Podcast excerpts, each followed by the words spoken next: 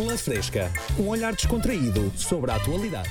Falámos dela ontem e se não ouviu falar pode ouvir em latina.lu ou na sua app de podcasts preferido, onde esta rubrica já está disponível. Falámos de quem? Da Euromilionária, de Marco Canaveses, Ah, que tem sim. dado que falar e revelou um ato macabro que fez aos 23 anos. Jesus. Então o que é que ela fez? Roubou as ossadas do marido. pois é. Como a vida muda, não é? Hoje abonada, há uns anos nem sequer dinheiro tinha para dar comida ao cão. Ai, opa. É, é triste, é muito triste. Não, mas ao menos, pronto, evoluiu. Sim. Uh, diz ela que as manteve, uh, os restos mortais, ou seja, os ossos no sótão, durante oito anos. Oito anos. É verdade. Só para garantir que ultrapassavam juntos a crise do chat. Está tudo ok, afinal. no- É para durar.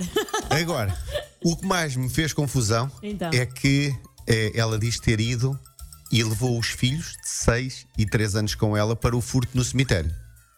Como?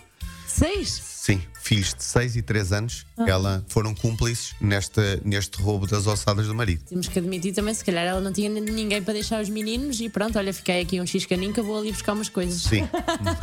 A não ser, e o que mais me parece é que os miúdos adoravam fazer corridas com o pai. Então, Olha, vem o, o senhor Coveiro, vá, toca a correr, todos juntos. Vá. No Texas, e Sim. tinha de ser nos Estados Unidos, não é? Um condutor atravessou com o seu SUV uma parede do restaurante, ferindo 23 clientes. Meu Deus. Ah, pois é, nunca mais pedem lá uma rodada.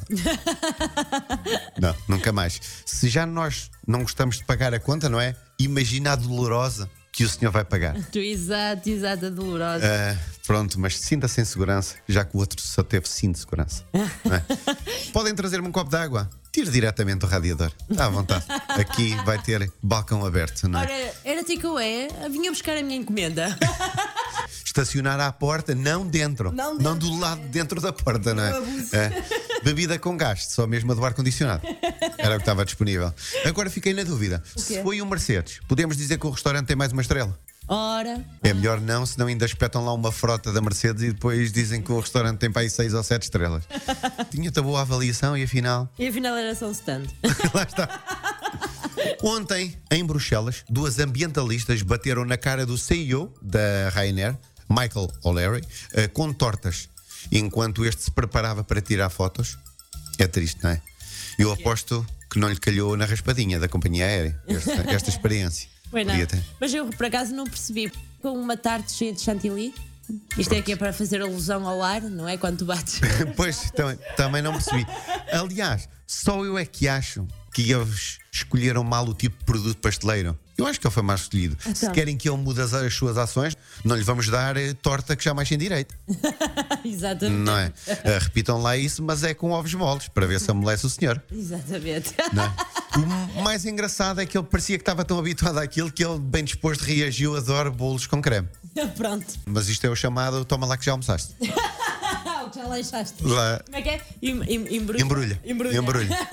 Embrulha que já tens lá. serviram-lhe melhor comida do que ele de certeza Ah. serve nos seus aviãozinhos. Lá, é isso é que é verdade.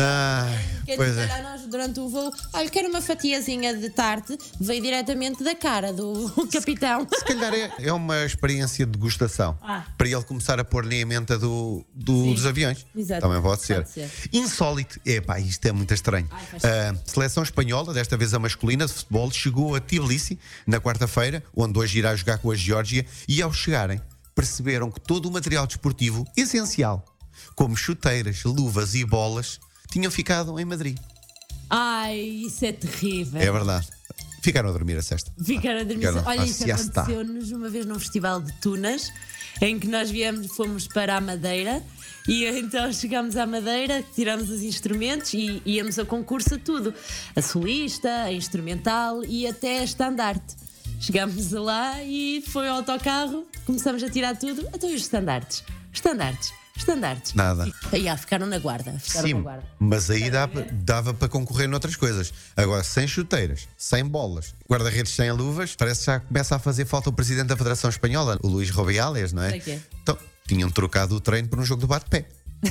Estavam ali a divertir-se. Pronto, mas também têm a obrigação de jogar com uma perna às costas, não é? Não vamos facilitar tanto. Exatamente. Pela Fresca, um olhar descontraído sobre a atualidade.